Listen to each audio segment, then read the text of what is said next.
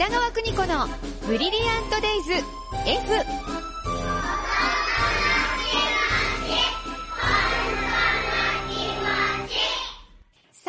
は夏休みスペシャルです。ここから子供の気持ち、本当の気持ちスペシャルをお送りしていきます。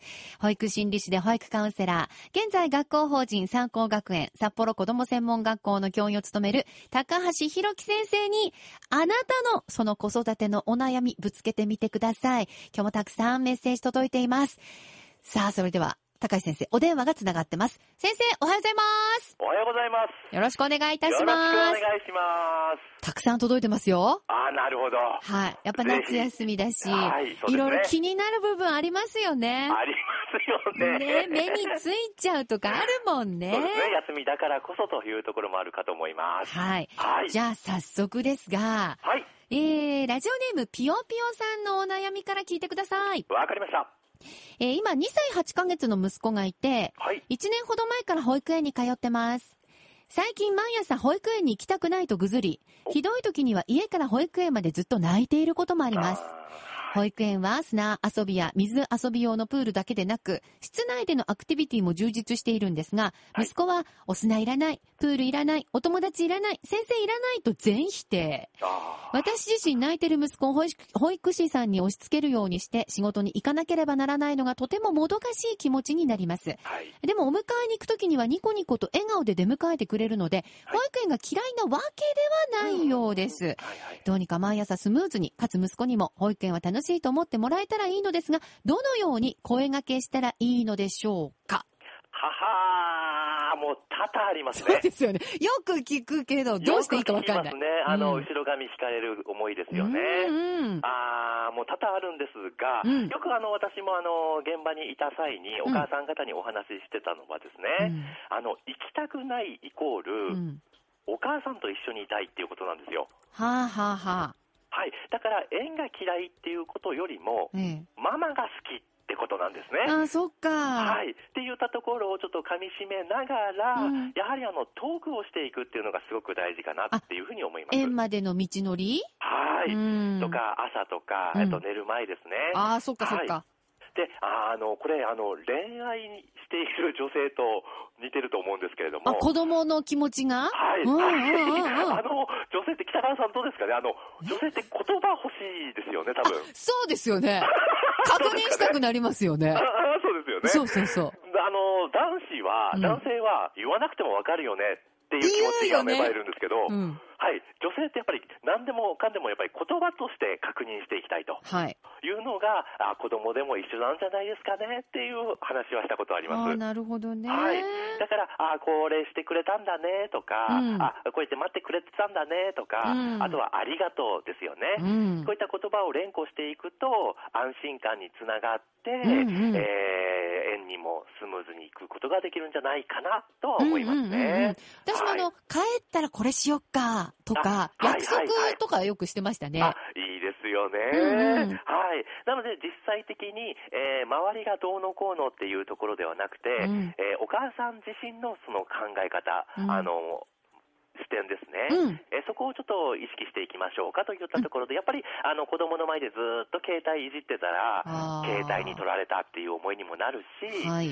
えー例えばお母さんがお仕事してるんであれば、お母さんはお仕事をこう楽しんでいっているかどうかっていうところもありますよね。なるほど。はい。ですので、あの、今までもあの、現場20年いたんですけれども、やっぱ統計を取ると、うん。やはりあのあの、お母さんとの関わり方っていったところで、うんえーいいとか悪いとかではなくて、うんやっぱりこの言葉があまりこう、出ていなかったなっていう方は多かったですね。なるほどね。はなので、状況説。明をうん常にお母さんがこうしていく、うんあ、これしてくれてたんだとか、これで遊んでるんだって声をかけていく、このキャッチボールがあればいいんじゃないかなとは思いますね。なるほどね。はい本当に行きたくないわけじゃないんですと。はいお母さんと一緒にいたいの、こう、裏返しの言葉なんですね。そうなんだからこそたくさんお話をしてコミュニケーションを取るってことなんですね。そうですね。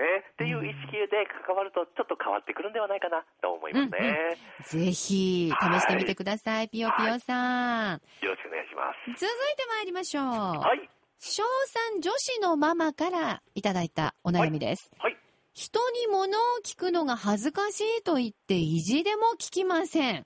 将来聞くことってあると思うので心配です。心配ですよね。うん。あなるほ恥ずど。かしいか。あほうほうでも、あのーちょっと心理的なお話をすると、はい。結論から言うと、はい。聞かなくて大丈夫です。え、え、そ、その困った時とかはい、はい、に聞かなくてもいいってこと？はい。あのー困ったら自分から聞くことになるので、うん。それまでは、あのー聞かなくて大丈夫ですっていう、こっちのゆとりですね。ほっといていいってことかな？はい。えっと、2種類、あのー理由があると思うんですよ。ええ。例えば自分が知らないことがあると、それがは嫌だなって思うタイプあですよね。うんうんうんもう自分が分かんないって思われたらどうしようみたいな感じと、もう一つは何が分からないかが分からないっていう。はいはいはい。はい、これはよくあの保育の実習とかでよくありがちなことなんですけれども、ええ。はい、分かんないことあったら質問してねって言うんですけど、うん何が分からないかが分からないので、はいはい。質問しようがないとうん。いうタイプもあるので、うんえー一応対応としてはですね、うんあのお母さんとかお父さんが、うん。私に教えてっていうスタンスがすごく大事なんですよ。あ、なるほどね。はいうんだから、えーあえて、うんえーその子に、うん。えー話を聞いて、うんあそうなんだっていう経験を増やしていくと。なるほどね。はいじゃあ、私はいろいろものを知っているという、なんかこう、自信をつけさせるってことですか？そうですはね。それがきっかけになるんじゃないかなって思います。だから、あの、保護者としては、その弱みを見せるとか、ああはい、あー失敗したとか、あー間違ったっていうことをどんどん伝えていくっていうのも一つの手かなとは思いますね。へえ。はい。うちの話で言うと、はい。助けてもらいたいときはもうどんどん助けって言いなさい って言うし、いいですね。恥ずか。しいなんてことはこの世にないって言ってますよ。あ、もうそれも素晴らしいです。はい。うんその土台を作るためには、やっぱりこの間、あの、間関係ですね。間柄がすごく大事なので、うんうんえーこれも、あの、今まで統計を取ってみるとですね、うんちょっと今振り返ってみると、うんあの、学校の先生とかう、ん病院の先生とかう、ん保育士の方とかう、ん。そういったお仕事をしているうお子さんにすごく多いなっていう気はしましたね、今まで。はあ、そっか、はいもしかすると、そういったお父さんお母さんたちは子供より先回りして、はい。いろいろ教えたり話してたかもしれませんね。そうかもしれないんですね。はい。ですので、えーお母さんとかお父さんの弱みをちょっと見せていく。そしてうんその子に私にも教えてっていうあの打診をしていくと、自信につながっていくかもしれないね。なるほどねはい。まず、お母さんに教えて。これ一言言ってみてください。だと思います。はい。じゃあ先生、ここで、はいえー、曲を挟みまして、はい。この後、後半戦に参ります。あ、よろしくお願いします。えーそして今聞いてて、あ、お悩みあるんですって方は、えー、bd.air-go.co.jp まで送ってください。はい。よでは先生、引き続きよろしくお願いします。ろしくお願いします。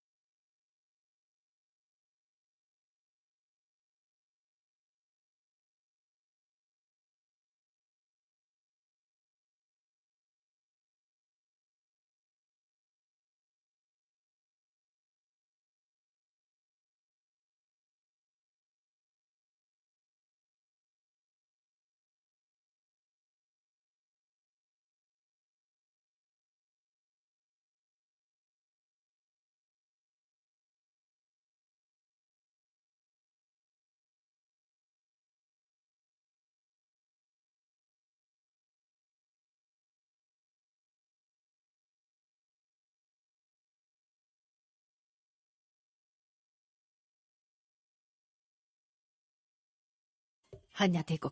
岩田さんの尺八でした。いつ聞いても素晴らしい。さて、今日この時間は、子供の気持ち、本当の気持ちスペシャルをお送りしています。えーでは引き続き、保育心理士で保育カウンセラーの高橋先生に答えてもらいます。高橋先生はい、こんにちは。おはようございます。さっきね、ご挨拶しましたよ。はい、そうですね。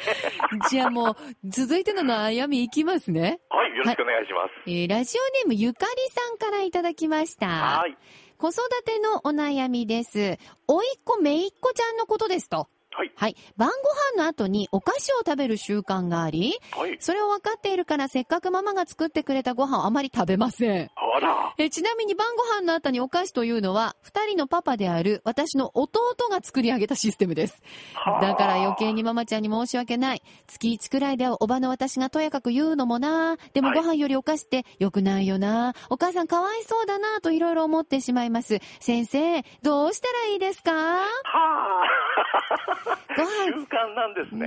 ねよりお菓子ってみんな好きよね。ああ。ただ、あのーご飯の直後にうん。食べるのは、うんまあ、ん大丈夫ですとは、私、あの、管理栄養士さんには言われてるんですよ。うん、うん。はい。で、何がダメなのかって言ったら、うん。寝る直前に食べるのがダメですよって言われてるんですね。はい、はい。はい。ですので、寝る前に、えー食べないっていうことのお約束はしていった方がいいかなとは思いますね。なるほどね。はい。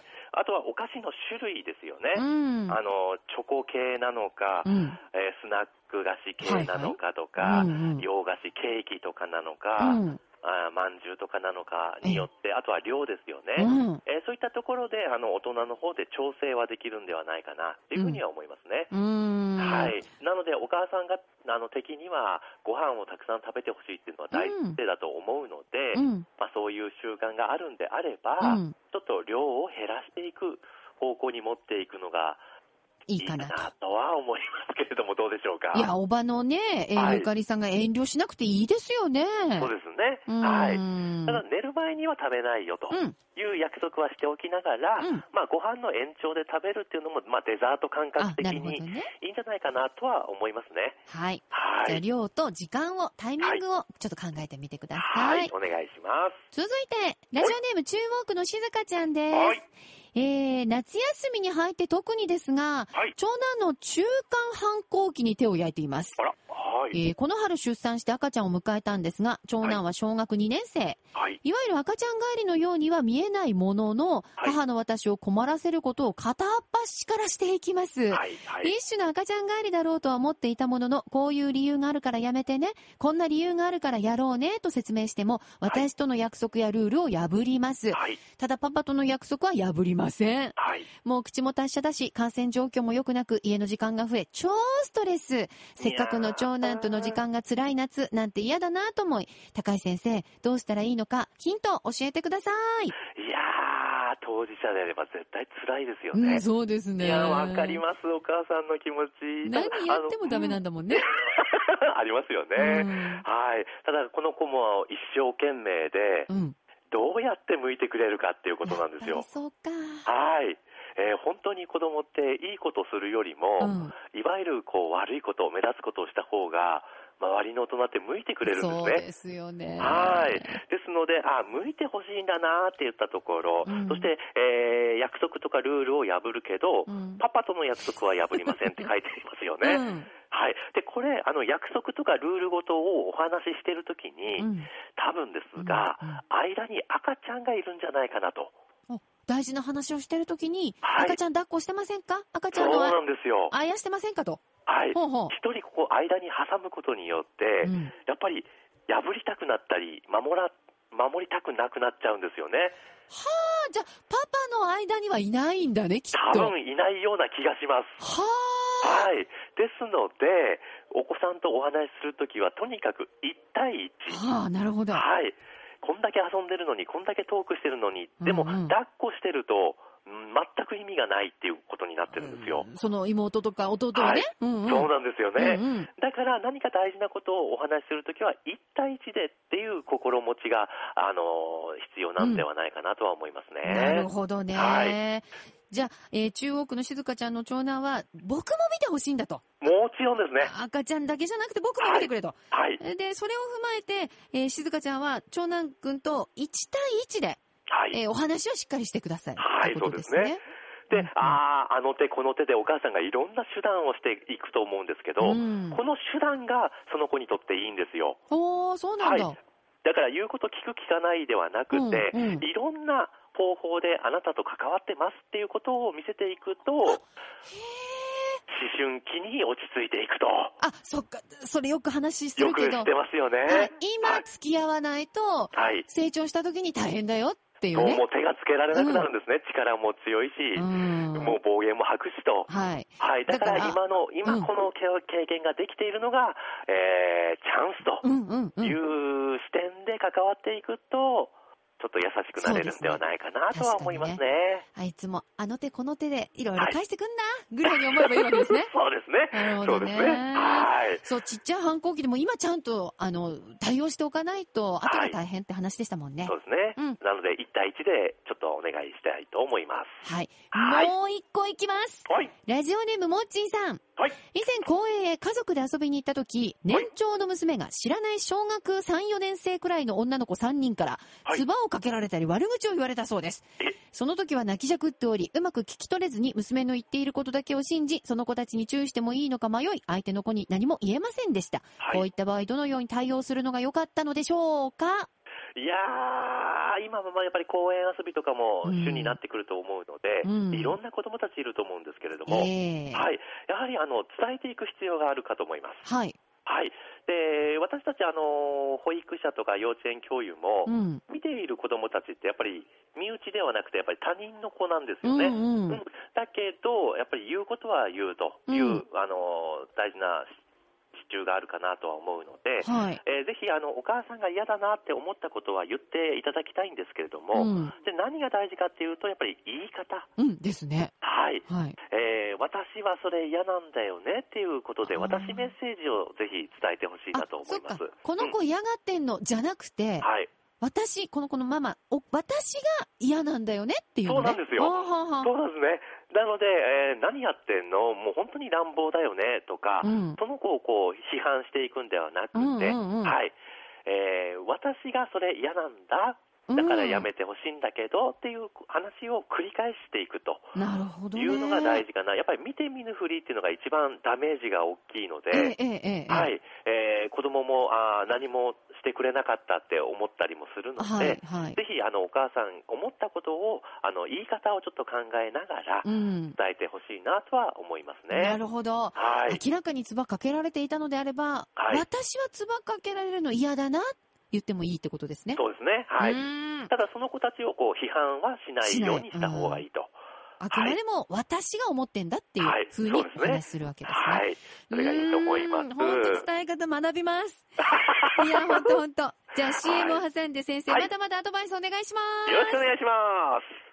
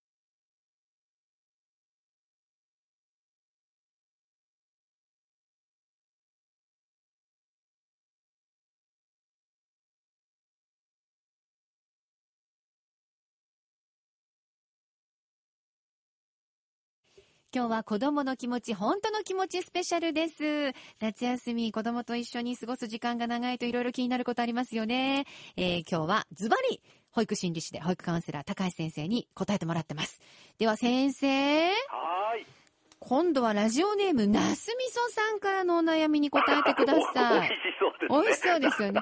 夏の野菜ですね。はいえー今月4歳になる息子がおります。はい。最近気に食わないことがあったり、自分の意見が通らなかったり、うまくおもちゃで遊べなかったりすると、はい。もうこのおもちゃいらない、もう捨てると言ったり、物を投げたり、足で蹴ったりします。はい。最初のうちはそういうこと言ったらダメでしょ？とか、おもちゃ泣いてるよ？じゃあ本当に捨てちゃう？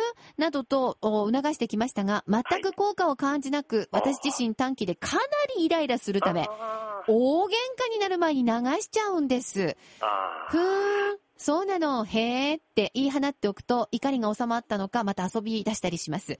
正直どうしたらいいのかわからなくて、このような対応をしているのですが、どうしたら一番いいですか？また人との話を遮ってまで自分の話をしてこようとするんですが、どのように対処するのかいいでしょうか？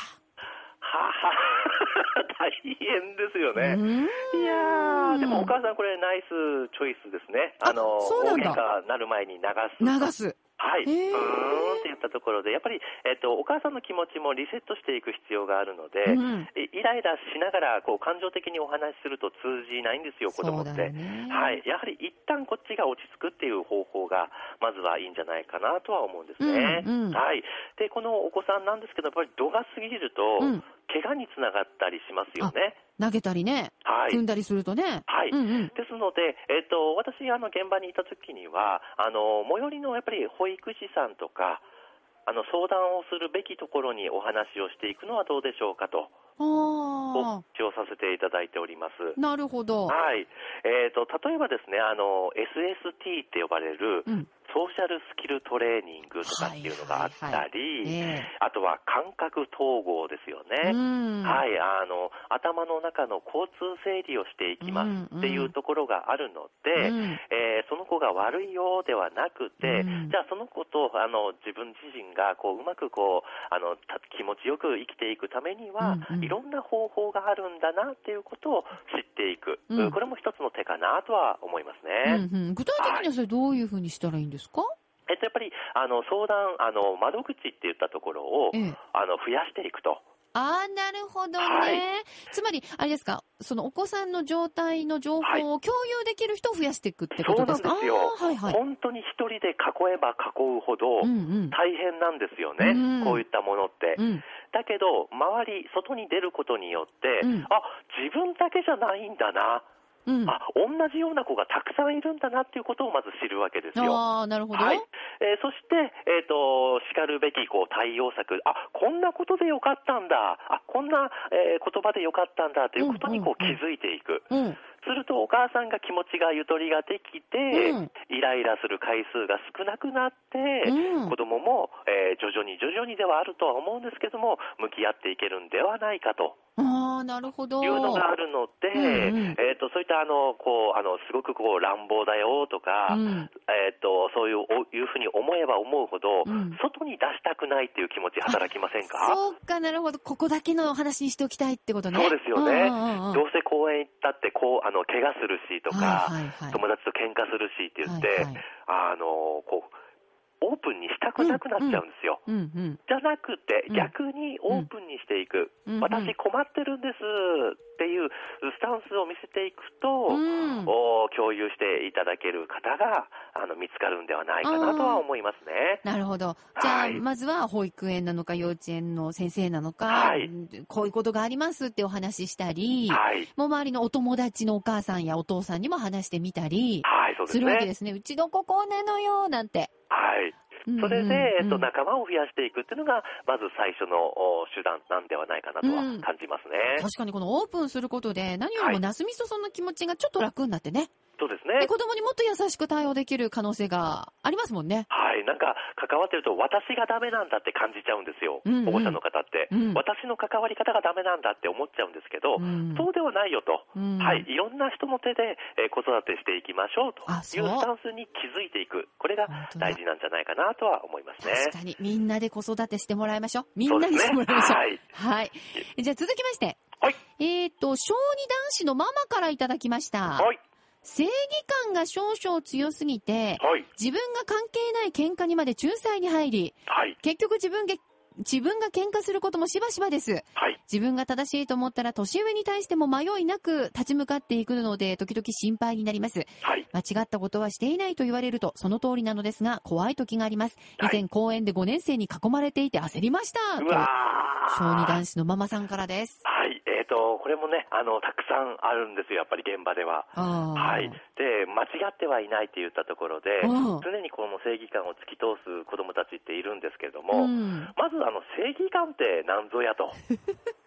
とっからですよね。うん、なるほどね。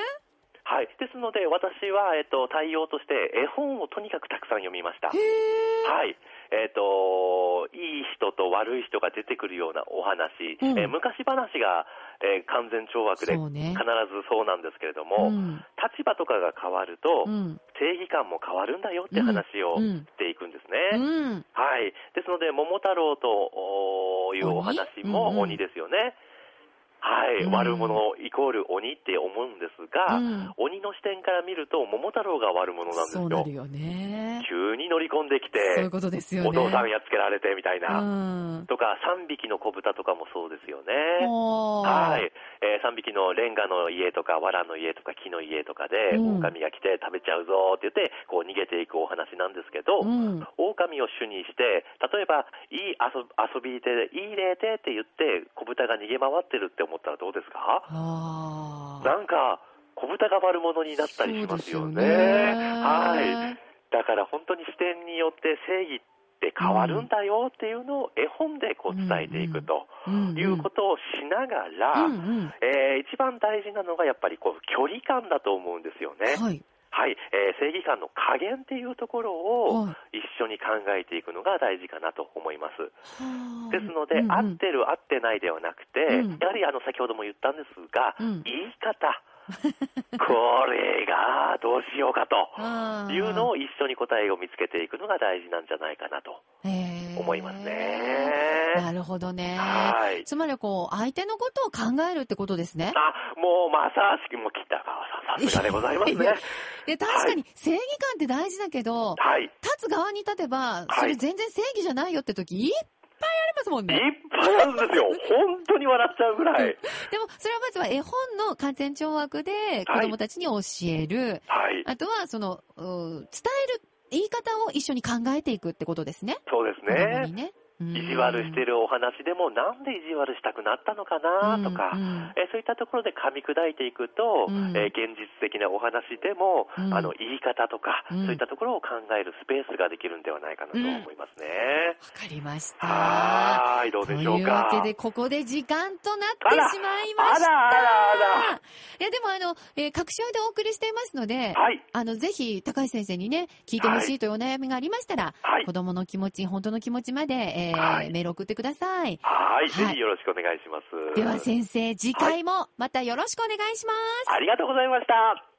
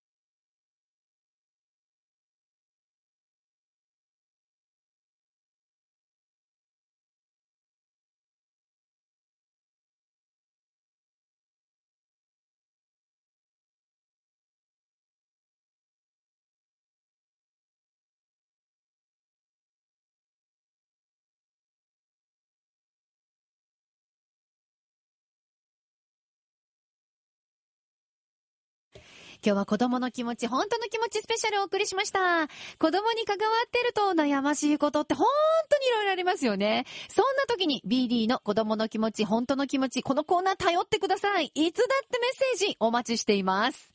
フレデリック、ジャンキーでした。